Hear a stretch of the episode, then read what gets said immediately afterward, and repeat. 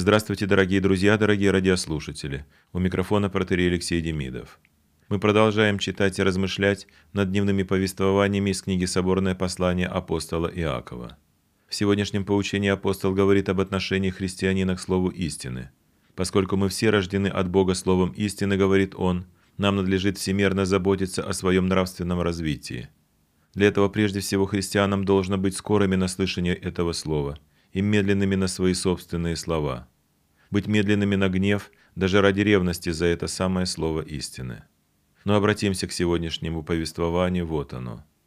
Итак, братья мои возлюбленные, всякий человек да будет скор на слышание, медленно слова, медленно гнев. Ибо гнев человека не творит правды Божией.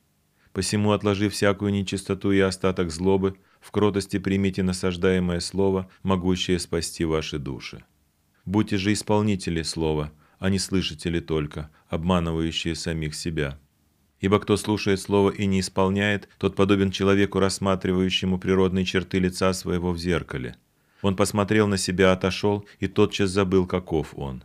Но кто вникнет в закон совершенный, закон свободы и прибудет в нем, тот, будучи не слушателем забывчивым, но исполнителем дела, блажен будет в своем действии.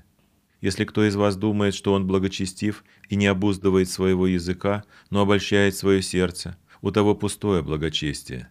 Чистое и непорочное благочестие пред Богом и Отцем есть то, чтобы презирать сирот и вдов в их скорбях и хранить себя неоскверненным от мира.